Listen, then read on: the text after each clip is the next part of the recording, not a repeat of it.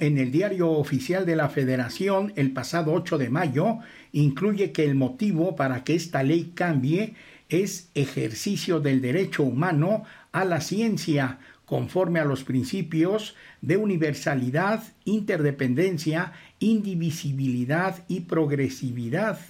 Lo anterior con el fin de que toda persona goce de los beneficios del desarrollo de la ciencia y la innovación tecnológica, así como de los derechos humanos en general, por lo que el ahora CONACYT también tiene la obligación de apoyar actividades de investigación humanística y científica, desarrollo tecnológico e innovación. Para Pulso de Radioeducación, Reinaldo Cerecero.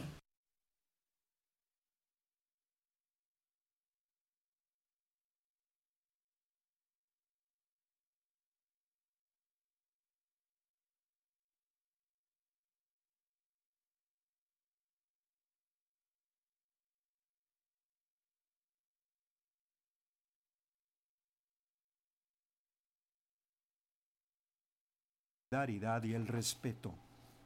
el de el sustancias adictivas en planteles escolares, la Secretaría de Educación Pública presentó un documento, Orientaciones para Madres, Padres y Familias, que forma parte de la estrategia en el aula Prevención de Adicciones, drogas dañas. La titular de la Secretaría, Leticia Ramírez, señaló que el documento contiene información sobre los daños que causa el consumo de drogas. La funcionaria federal agregó que se busca fortalecer los valores en la familia. También se agregó que el folleto se entregará de manera física en todos los estados del país y por el momento se puede consultar en la página estrategianelaula.sed.gov.mx. ¿En qué consiste este folleto? Trae información general sobre los daños por el consumo de drogas, de las que ya hemos mencionado,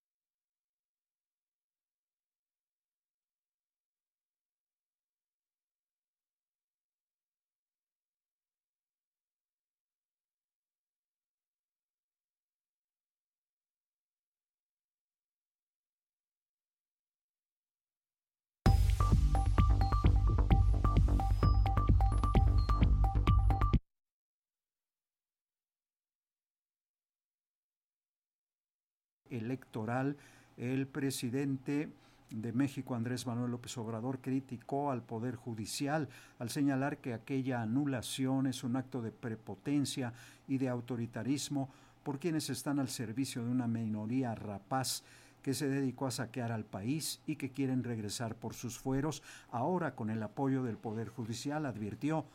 La primera parte del Plan B Incluye reformas a las leyes generales de comunicación social y a la de responsabilidades administrativas, aprobadas en diciembre por Morena y los partidos Verde y el Partido del Trabajo.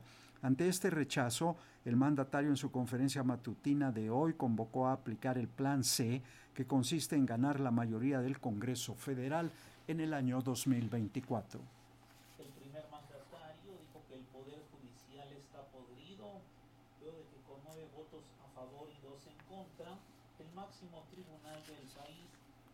Inconstitucional las reformas a las leyes de comunicación social y de responsabilidades administrativas por violaciones graves al debido proceso legislativo. En respuesta, López Obrador dio a conocer que a enviar una iniciativa de ley para reformar al Poder Judicial y que los ministros, jueces y magistrados sean designados por el Congreso. Ahí viene el C. Este no tiene remedio el Poder Judicial. Está podrido. Están actuando de manera facciosa. Imagínense componerle la plana al Poder Legislativo. Ejecutivo lo elige el pueblo. A mí me eligieron. Al Poder Legislativo lo mismo. Se elige a los diputados, se elige a los senadores. El Poder Ejecutivo y el Poder Legislativo nombran a los ministros de la Corte. Y esos señores que ahora forman parte del supremo poder conservador que están dedicados a obstaculizar la transformación. Para Pulso de Radio Educación, Carlos Godín Estelles.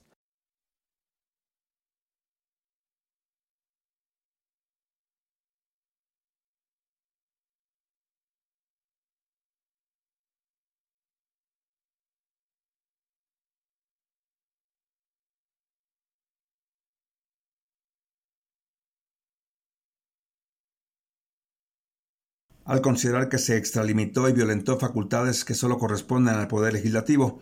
El presidente de la Junta de Coordinación Política de la Cámara de Diputados condenó la determinación de la Suprema Corte de invalidar la primera parte del Plan B en materia electoral. El diputado de Morena indicó que hay una cadena de perversión del Poder Judicial y quedarse callado ante ese atropello de la Suprema Corte sería ser apátrida.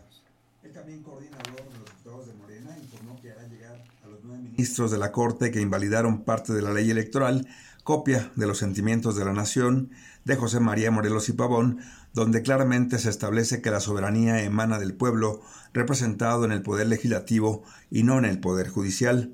Violentaron facultades que le corresponden exclusivamente a la Cámara de Diputados. No se fueron al fondo del asunto no oí en ninguna de las participaciones, y lo decía dos de las, lo dijeron dos de las ministras, que no se iba si eran buenas o malas para el país, si generaban una controversia jurídica. Se fueron violentando el procedimiento legislativo que le corresponde a uno de los poderes de este país, que es el poder legislativo, exclusivamente a la Cámara. Mal nos veríamos como representantes populares quedarnos callados. Para Pulso Víctor Bárcenas. Y con relación a la polémica decisión de la mayoría de los ministros, la académica de la Universidad Iberoamericana, Ivona Acuña, lamentó que los ministros hayan cuestionado el procedimiento legislativo y no hayan analizado el contenido. Lo interesante aquí es que no se discute de fondo las reformas propuestas por el presidente de la República en este llamado Plan B, que tiene que ver con reformas a leyes secundarias, ya que la reforma constitucional no, no, pasó.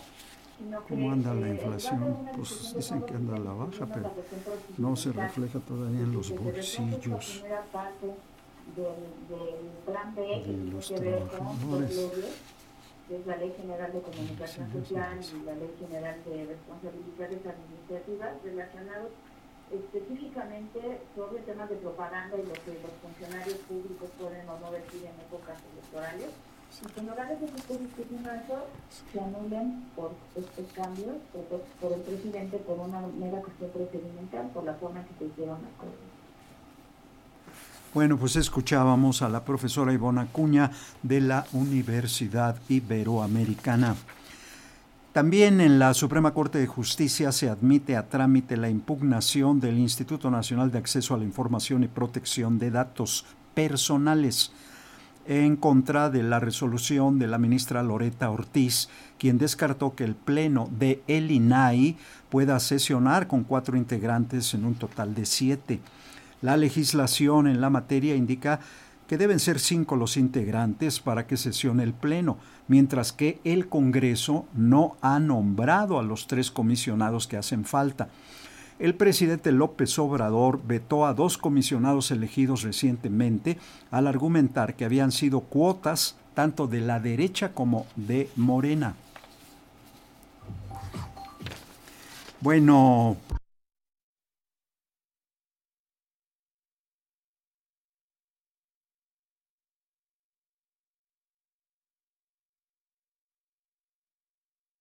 El tercer mes consecutivo, dicho indicador económico mantuvo su tendencia a la baja, aunque marginalmente, según informó este martes el INEGI. Durante abril del 2023, el índice nacional de precios del consumidor representó una disminución de 0.02% respecto al mes anterior, con lo que la inflación general anual se colocó en 6.25%, ligando así su tercer mes consecutivo con reducciones.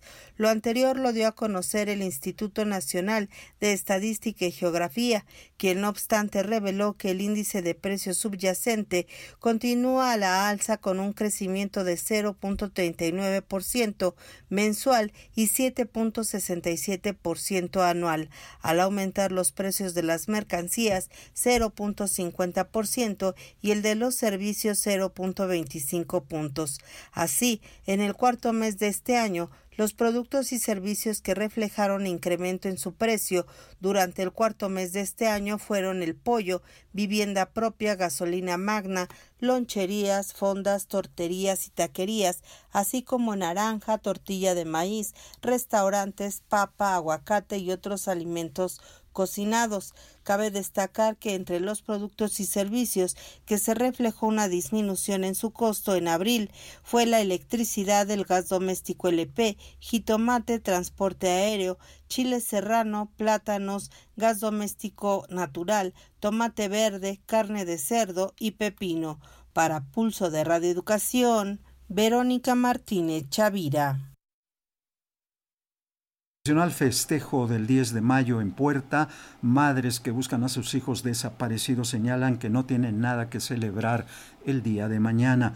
Por ello, integrantes de distintos colectivos convocan a marchar mañana miércoles en todo el país para exigir verdad y justicia y recordar a las mujeres que han perdido la vida en la lucha por encontrar a sus seres queridos víctimas de desaparición forzada. En la Ciudad de México se llevará a cabo a partir de las 10 de la mañana la duodécima Marcha de la Dignidad Nacional, que es Madres buscando a sus hijas e hijos.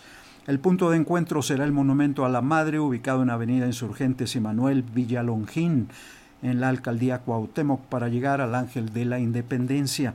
En esta ocasión, algunas colectivas han expresado que exigirán justicia para Teresa Maguellal madre buscadora y asesinada hace unas semanas en Celaya, Guanajuato. El año pasado, cinco madres activistas, buscadoras también fueron asesinadas, según datos de la Secretaría de Seguridad y Protección Ciudadana. En otras entidades del país como Puebla, Coahuila o Veracruz también habrá marchas este Día de las Madres. Cifras oficiales indican que en México hay más de 100 mil, más de 100 mil personas desaparecidas.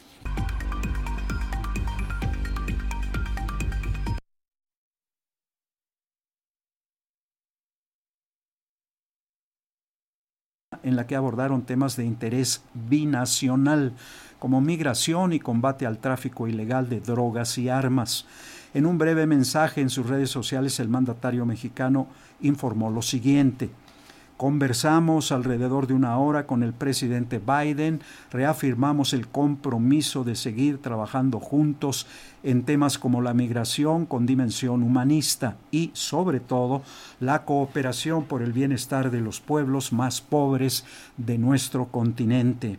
La conversación se dio en vísperas de que pasado mañana Washington levante la vigencia del denominado título 42 Dicha ordenanza legal permitía la deportación inmediata de migrantes provenientes de la frontera mexicana por razones sanitarias asociadas con la pandemia de COVID-19. Al respecto, activistas mexicanos han venido advirtiendo a los miles de migrantes extranjeros apostados en nuestras fronteras, tanto sur como norte, que es falso que la eliminación del título 42 significa que serán admitidos automáticamente en la Unión Americana. Las ciudades fronterizas del norte y sur de México están saturadas de migrantes que esperan el jueves, fecha prevista para que Estados Unidos cese las expulsiones de migrantes bajo el título 42 para cruzar la frontera y solicitar asilo en ese país. Estimaciones de autoridades y organizaciones de la sociedad civil señalan que hay al menos 73 mil extranjeros en las ciudades de Juárez, Tijuana y Matamoros en el norte y Tapachula en el sur, refugiados en albergues y campamentos improvisados, mientras que miles más esperan en otras ciudades fronterizas como San Luis Río Colorado, Piedras Negras o Mexicali. Ciudad Juárez es el punto de mayor concentración de extranjeros, así lo señala el padre Javier Calvillo, director de la Casa del Migrante. El migrante cree que al momento de terminar se van a abrir las puertas y eso es lo que ha ocasionado que los albergues empecemos a vaciarnos. Te das cuenta cómo todo ese movimiento se da, no porque sea verdad, sino por a veces la ignorancia de los migrantes o los engaños de los migrantes que se animen a dejar los albergues y que se animen a pasar cuando en un momento sabemos que eso, en vez de ayudarles, puede afectarles. Aquí lo fuerte es no saber realmente lo que hay de fondo de este plan. Para Pulso de Radio Educación, Reinaldo Cerecero. Mientras tanto, ya pasando a la información internacional, un grupo de 550 soldados de los Estados Unidos ha comenzado a llegar a la zona fronteriza con México, esto como parte del primer contingente de apoyo militar ante un esperado aumento de flujo migratorio en esa zona después del final del llamado título 42. Se espera que por un periodo de 90 días más de 900 soldados, infantes de marina y miembros de la Fuerza Aérea lleguen a la zona fronteriza. El portavoz del Pentágono, el general de brigada Pat Ryder, informó que las tropas destacadas en la frontera sur estarán allí por 90 días y no han recibido una solicitud para aumentarlas a pedido del Departamento de Seguridad Nacional. Uh, those troops, uh, an element of those troops, Esas tropas y elementos de ellas should begin arriving soon. estarán llegando muy pronto. No podemos dar el tiempo y el lugar específico para ser desplegadas. Um, in terms of the types of activities we've talked before about. Uh, En cuanto a la actividad específica que van a desarrollar, lo hemos dicho anteriormente, uh, they'll be providing uh, additional ground detection and monitoring capability, van a estar pendientes de la detección y la actividad warehouse support, data entry. y también van a estar a cargo de los datos que ingresan. Um, again, they'll be there in support of, Eh, van a estar allí, remarcamos, of Customs and Border Patrol. apoyando el trabajo de la patrulla fronteriza. Para Pulso de Radio Educación desde Washington les informó Samuel Galvez.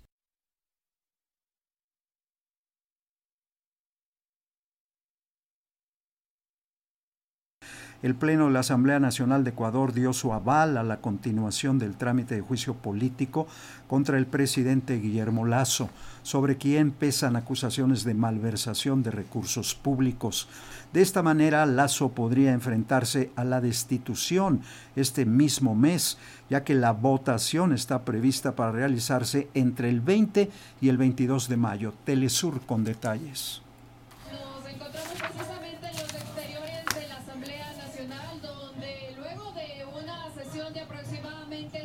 Horas se votó a favor de la moción de continuación del juicio político contra el presidente Guillermo Lazo. Ustedes pueden ver lo que pasa en este momento cuando hay un grupo de ciudadanos que se han concentrado aquí para apoyar el juicio político contra el presidente. 88 votos se logró dentro del legislativo para apoyar la moción planteada por la asambleísta Viviana Veloz, asambleísta de la Revolución Ciudadana, el partido del expresidente Rafael Correa. Pueden observar que existe indignación, malestar por parte de los ciudadanos que se han concentrado aquí contra el presidente Guillermo Lazo, quien vale decir deberá comparecer ante la Asamblea Nacional una vez que sea notificado por el presidente del legislativo Virgilio Saquicela.